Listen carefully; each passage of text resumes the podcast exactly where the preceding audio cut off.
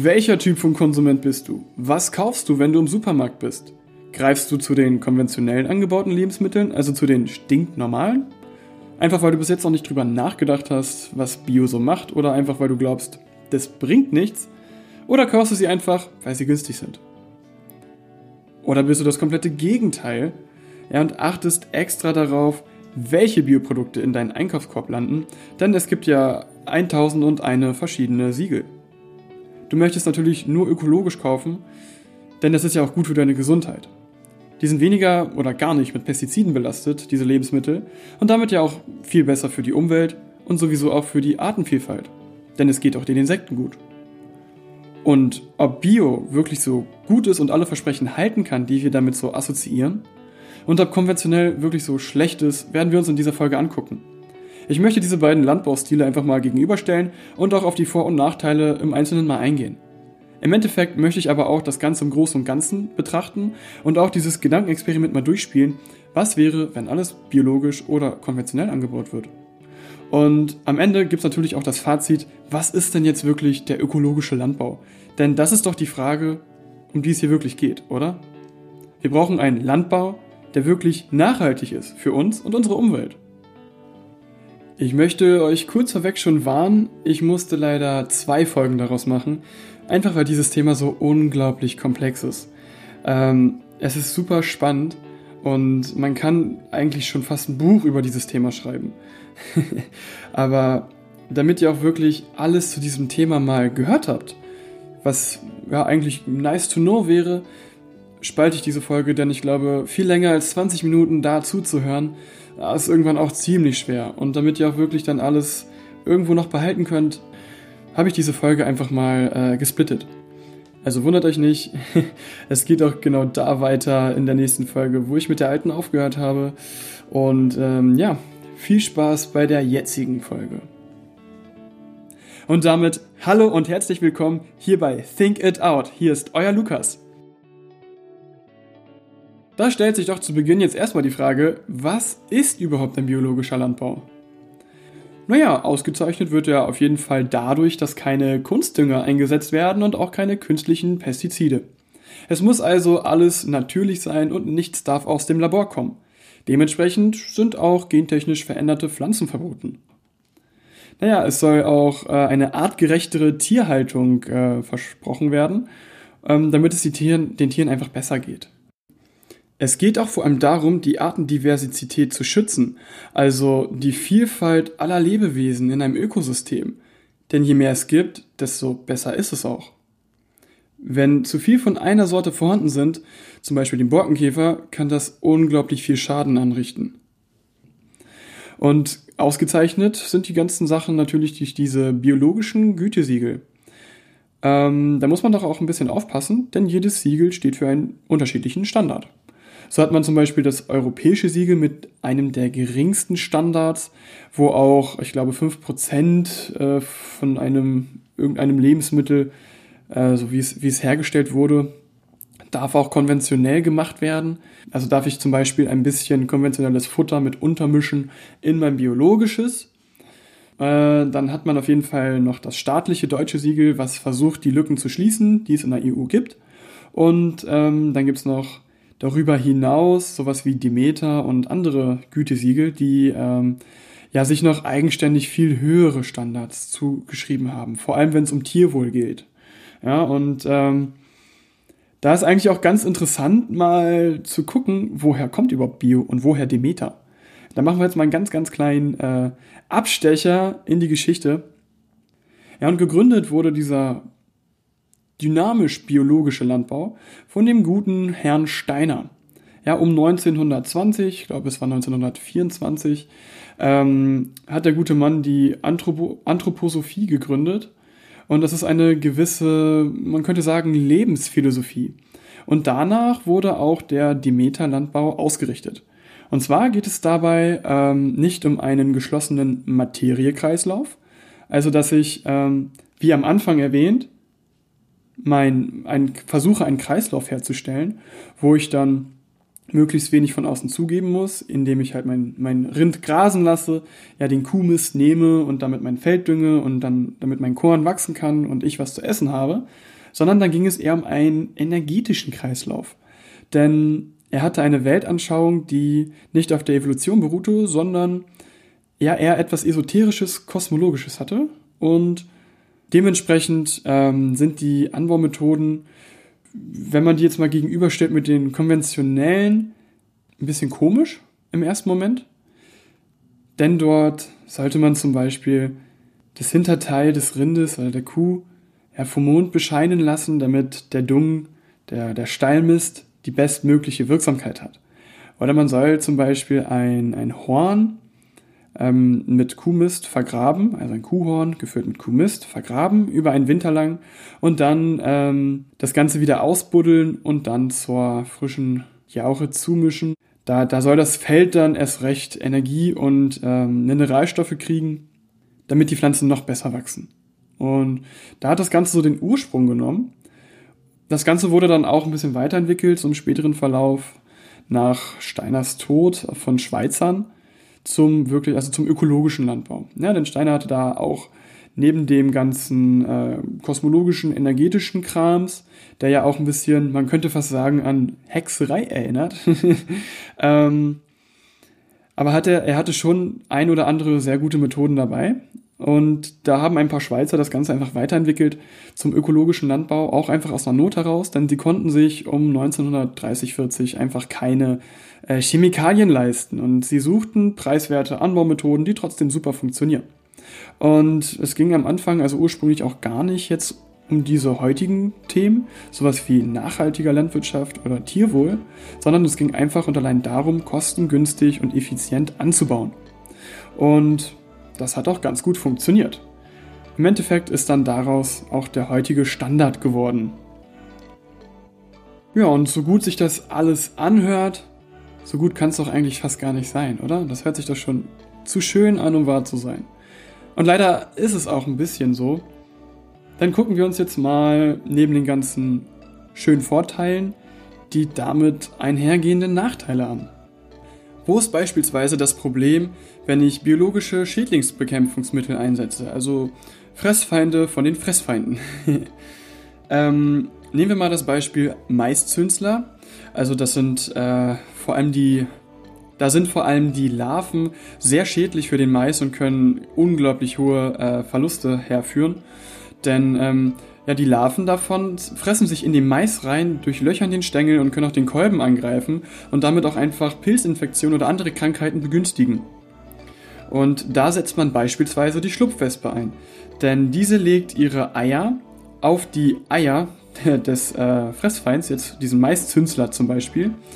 Und ähm, damit kann der Maiszünsler nicht mehr äh, schlüpfen. Ja, er wird parasitiert und ähm, ja, der Maiszünsler kann nicht schlüpfen und die Schlupfwespe verbreitet sich dafür. Doch ähm, so schön sich das anhört, man hat dann das Problem, dass ja die Schlupfwespe immer noch da ist. Ja, die löst sich ja nicht im Luft, äh, sie löst sich ja nicht in Luft auf. Und ähm, dann hat man das Problem, dass wenn man jetzt, sage ich mal, relativ viel davon eingesetzt hat, ähm, diese Schlupfwespe sich auch in den umliegenden Feldern und Wäldern, die dann da angrenzen an, an, mein, ähm, an meine Anbaufläche, ähm, sich da auch ausbreiten wird. Und das führt dann dazu, dass auch heimische Insektenarten darunter leiden und auch Schmetterlingsarten, die dann da ihre Eier irgendwo ablegen, zum Beispiel an äh, Blättern, auch dann von dieser Schlupfwespe parasitiert werden und einfach sterben. So breitet sich dann die Schlupfwespe aus und vertreibt unsere heimischen Arten. Das heißt, es ist auch nicht unbedingt so super für unsere Artenvielfalt, denn was sich im ersten Moment halt gut anhört, okay, ich habe keine Pestizide, auf der anderen Seite, naja, ist die Schlupfwespe halt mit dafür verantwortlich, dass auch ein paar Schmetterlingsarten ja, langsam den Geist aufgeben. Und das sind dann so die Gefahren, die man dahinter nicht so äh, im Vordergrund hat. Und das ist beim Marienkäfer leider ähnlich, denn der wird sehr gerne eingesetzt, um zum Beispiel Blattläuse zu, naja, wegzusnacken von den, gerade so von, von Salatpflanzen oder von äh, Kräutern. Und das funktioniert auch ziemlich gut. Meistens wird dafür der asiatische Marienkäfer genommen. Jedoch hat das ein Problem. der verbreitet sich momentan unaufhaltsam in Deutschland und verdrängt den heimischen Marienkäfer. Und früher oder später wird der heimische auch aussterben. Denn er kann sich nicht behaupten. Sobald, äh, also die Larven sind ja auch dafür bekannt, dass sie sich gegenseitig auffressen. Ja, so ein bisschen, man könnte sagen, Kannibalismus betreiben. Ähm, jedoch besitzt der asiatische einen sehr guten Mechanismus. Der ist nämlich voll mit Parasiten, die er in sich einfach als Haustiere hat, kann man so sagen, als freundliche Mitbewohner. Jedoch töten diese Parasiten jedes andere Insekt, was die Larven oder die Eier von dem asiatischen Marienkäfer äh, auffrisst. Ja, und dadurch verbreitet er sich und verdrängt unsere heimischen Arten. Und wie schon auch an, ähm, wie auch schon eben erwähnt, geht er ja auch nicht nur auf die Blattläuse, sondern leider dann auch auf andere Larven oder Eier, die auf den Pflanzen liegen, was dann auch zum Beispiel Schmetterlingslarven sein könnten. Und was viele nicht wissen, ähm, biologische Landwirte benutzen auch Pestizide. Ja, denn sie müssen ja auch ihre, ihre Pflanzen irgendwie keimfrei einigermaßen und auch ähm, schimmelpilzfrei halten. Ja, denn äh, es geht auf jeden Fall von diesen biologischen Sachen, also Pilzen, Bakterien und Viren, eine viel, viel höhere Gefahr aus als durch Pestizide. Ja, es, die Gefahr ist viel größer dadurch, eine tödliche Krankheit zu bekommen, äh, als sich durch Pestizide zu vergiften. Und deswegen brauchen wir auch mal diese kleinen Mittelchen. Jedoch benutzt der biologische Landwirt natürliche Gifte. Ja, das diese Unterscheidung macht eigentlich keinen Sinn, denn Gift ist Gift, Pestizid ist Pestizid. Ja, nur benutzt er diese in Anführungszeichen natürlichen, die sich dadurch auszeichnen, dass sie halt nicht im Labor hergestellt werden. Also benutzt er Sachen wie Schwefel oder auch Schwermetalle. Ähm, Schwermetalle, vor allem auch Kupfersulfide, werden eingesetzt bei äh, vor allem Weinreben und auch Apfelplantagen. Was auch sehr effektiv ist, aber nicht selektiv. Denn diese Gifte sind generelle Gifte und auch Umweltgifte. Ja, so können sich gerade diese Schwermetalle so gut wie in jedem Organismus anlagern und dadurch werden auch Wildpflanzen verdrängt und auch ähm, dadurch sterben auch Insekten und auch andere Bodenorganismen, denn dieses Schwermetall lagert sich ganz einfach im Boden ab und das wird definitiv sich auch nicht vernünftig ausspülen äh, beziehungsweise auch nicht abbauen, denn es ist ein Schwermetall. Das lässt sich nicht einfach abbauen. Ja, und so kam es auch schon dazu, dass ganze Böden ausgetauscht werden mussten. Ja, von den ganzen Plantagen. Das muss man sich mal reinziehen. Der Boden war so toxisch, dass das danach Sondermüll war. Und auch beim Tierwohl muss man echt auf Siegel achten, denn da unterscheidet sich das am stärksten. Ja, so im Schnitt hat einfach ein Rind, kann man sich jetzt vorstellen, 0,3 Quadratmeter mehr zur Verfügung als so ein konventionelles. Das hört sich nicht nur wenig an, das ist es tatsächlich auch, denn es gab auch jetzt schon einige Bilder aus Biobetrieben und diese Bilder erinnern einfach an Massentierhaltung. Und das, das ist es auch. Denn wir als Bevölkerung haben so einen großen Drang und ein, so eine große Nachfrage Bio, äh, an Bioprodukte, dass es einfach nicht mehr anders geht, als diese Sachen in Massen zu züchten und zu halten. Natürlich bekommen sie dann kein Gensoja aus dem Ausland, aber dafür andere Futtermittel. Die können teilweise auch importiert sein. Oder wenn sie Glück haben und einen sehr hohen Standard genießen, dann dürfen sie auch frei auf der Weide grasen. Das ist dann auch das, was dem Tier wirklich am besten tut. Jedoch muss man da wirklich aufpassen, bei welchem Betrieb man dort sein Fleisch kauft. Bei den Schweinen gab es da auf jeden Fall auch ein paar Vorteile. So werden einige auch draußen gehalten oder sie haben natürlich auch ein bisschen mehr Platz. Nicht jeder Biobauer achtet sehr, sehr stark aufs Tierwohl, sondern manche möchten damit auch einfach nur ihr Geld verdienen. Das muss man leider so sagen. Und ähm, reizen das dann aber auch trotzdem bis zur Kante aus. Ja, da liegt dann auch Schwein neben Schwein. Und viel besser geht es denen dann dort auch nicht. Das hat immer noch ja, was von einer sklavenhaften Haltung. Ganz einfach. Auch bei den Hühnern ist das Tierwohl ähm, halt so eine Sache, da kommt es halt wieder darauf an, okay, ist es ein kleiner Bauernhof, der wenig Hühner hat und die äh, draußen auf dem Hof sich frei bewegen können? Oder ist es dann doch der, ja, Hauptsache Bio-Zertifikat? Oder ist es dann doch eher so, äh, okay, ich habe meinen geringsten biologischen Standard und ähm, halte relativ viele Hühner auf einem Raum. Denn äh, anstatt, ich glaube, es waren so 14 bis 16 Hühner pro Quadratmeter, die man in einem konventionellen Landbau ähm, halten darf, habe ich jetzt in meinem biologischen Landbau in Anführungszeichen nur 10 Hühner pro Quadratmeter. Wenn ich dann aber wirklich so eine Lagerhalle habe, sage ich mal mit drei Hektar, dann sind da tausende Hühner immer noch auf einem kleinen Fleck zusammengefercht.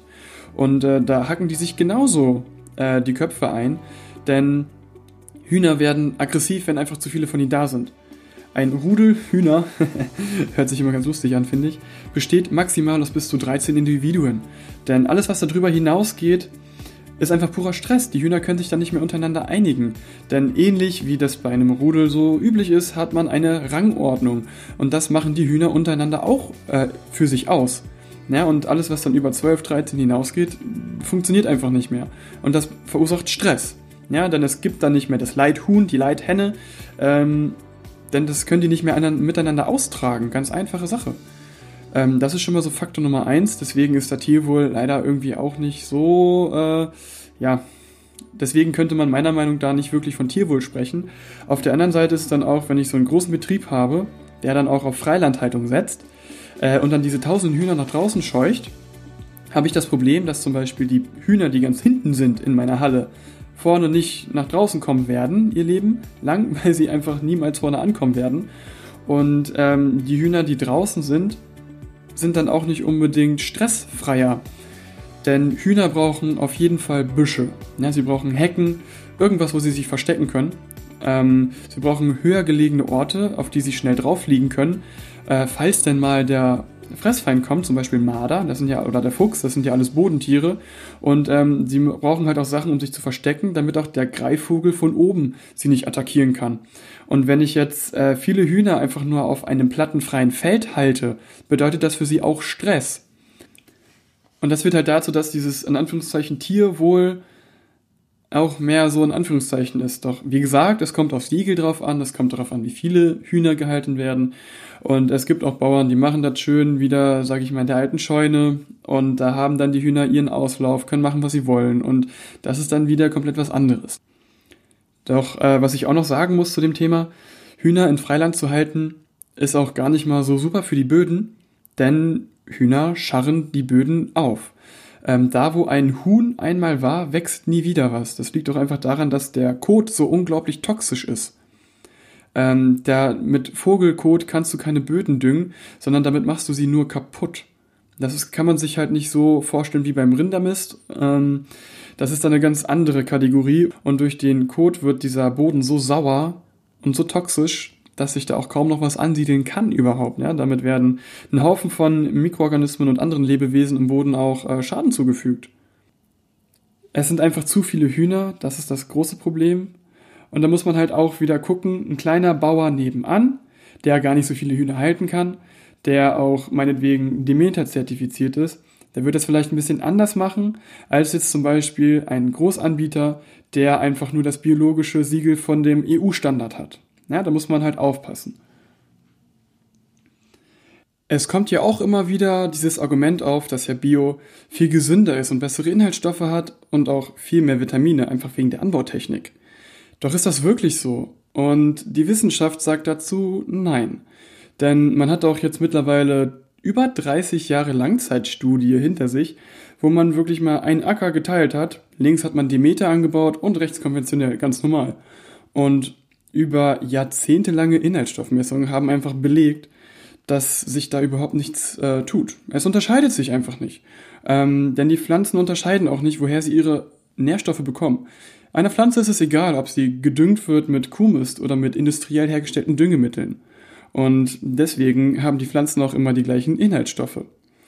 Es gibt allerdings einen ganz kleinen Unterschied, nämlich bei äh, den natürlichen Pflanzenpestiziden also auch, auch genannt äh, Antioxidantien oder gute äh, Inhaltsstoffe wie auch Bitterstoffe. Aber nochmal zur Erinnerung, keine Pflanze will gefressen werden. Und wenn ich jetzt zum Beispiel auf einen Apfel ein Pestizid von außen auftrage, muss er nicht so viel eigene Pestizide herstellen. Ähm, denn heutzutage benutzen wir Pestizide, die auch ähm, individuell auf unsere Pflanzen zugeschnitten sind. Und somit sind es auch meistens die eigenen pflanzlichen Pestizide, die wir einfach von oben nochmal drauf geben. Führt dazu, dass im Endeffekt der Apfel sich nicht mehr so stark selber schützen muss, ähm, vor zum Beispiel Fressfeinden. Deswegen kann ein biologischer Apfel eventuell ein paar mehr Antioxidantien haben oder äh, andere ähm, natürlichen Pestizide. Jedoch beobachtet man, dass dieser Trend immer mehr, immer mehr Richtung Discounter geht. Ja, so kriegen wir jetzt halt biologisch angebaute Sachen beim Aldi, beim Lidl, beim Netto, was in kleinen Maßstäben definitiv nachhaltiger ist und komplett ökologischer, äh, weil auch eben die Biobauern darauf achten, dass sie Blühstreifen haben, dass sie mehr Obstbäume oder andere Bäume da haben, auch einfach um Brutplätze zu bieten für die Vögel, die dann auch gleich dank den Blühstreifen Nahrung finden, um ihre ähm, Insekten, äh, um ihre, um ihre Vögelchen da hochzuziehen. Denn langsam erreicht Bio auch den industriellen Großstandard, beziehungsweise hat es den schon längst erreicht. Was auch dazu führt, dass äh, gerade auch beim Tierwohl wieder so ein kleiner Widerspruch ist. Denn es dürfen ja auch keine Antibiotika einfach so vorweg verabreicht werden. Was auch oft dazu führt, dass die Tiere dann, dass man, was auch oft dazu führt, dass man so lange wartet, bis die Tiere erst richtig krank sind. Ja, und wenn mein Schwein richtig krank ist, dann hat es die Möglichkeit, meine ganzen anderen Schweine auch mit anzustecken. Und ähm, entweder wird es dann meist notgeschlachtet oder es wird erst dann anti mit Antibiotika oder anderen Mittelchen behandelt. Jedoch äh, ist das das Problem, wie, wie eben schon gesagt, dass das Tier dann die Möglichkeit hat, da es voll infiziert wurde, alle anderen Tiere mit anzustecken. Und so hat man auch häufiger richtige Probleme in Biohöfen als zum Beispiel in konventionellen. Doch dieses Dilemma bei dem Biolandbau ist eigentlich der, dass es in kleinem Maßstab funktioniert. Im kleinen Maßstab sind diese biologischen Landwirte auch wirklich was Gutes für die Umwelt. Ja, denn sie lassen Blühstreifen stehen, sie lassen die Bäume stehen und äh, mit den verschiedensten Anbaumöglichkeiten haben sie auch einfach die Option, um Schädlinge anders zu bekämpfen oder sie spritzen weniger, das auch besser für die Umwelt ist. Das, da ist alles was dran. Das eigentliche Problem ist doch jetzt der Trend äh, dazu, dass jeder Mensch sich Bio gerne leisten möchte. Und das heißt, die Bauern brauchen mehr Platz. Und warum das ein Problem ist, werden wir gleich noch feststellen. Leider muss ich jetzt hier erstmal einen kleinen Cut machen, einfach weil dieses Thema so unglaublich riesig und komplex ist. Ich hoffe, bis hierhin konntest du schon mal nachvollziehen, okay, ja, so ist Bio überhaupt entstanden, geschichtlich gesehen? Und äh, ist Bio wirklich so viel gesünder als konventionell? Und ob wirklich ähm, auch dieser Unterschied in der Massentierhaltung so ein großer ist. Aber weil es da noch viel, viel mehr Sachen gibt, wo man einfach mal konventionell gegen biologisch irgendwo vergleichen kann äh, und ich auch am Ende der ganzen Story auch mal einen Schnitt machen möchte, was jetzt die beiden voneinander lernen können und auch was man in Zukunft vielleicht anwenden kann. Möchte ich jetzt hier einfach mal einen Cut machen, denn wie gesagt, die Folge ist viel zu lang geworden und in der nächsten Folge geht es auch gleich weiter damit, warum biologischer Landbau sich langsam als Dilemma entpuppt. Und freut euch einfach drauf. Es geht also gleich weiter mit der Frage, was ist besser, was ist nachhaltiger, bio oder konventionell oder doch vielleicht eine dritte Variante. Und ja, das war's erstmal von meiner Seite. Lasst mir wie gewohnt wieder Kommentare da bei Facebook oder Instagram. Würde ich mich wahnsinnig freuen. Und falls dir die Folge gefallen hat, lass mir gerne eine schöne Bewertung da. Damit hilfst du auch wieder, dass diesem Podcast noch viel, viel mehr Menschen hören können und äh, er einfach weiter verbreitet wird. Ich bedanke mich schon mal jetzt bei dir und ich würde sagen, bis dann, wir hören uns, euer Lukas.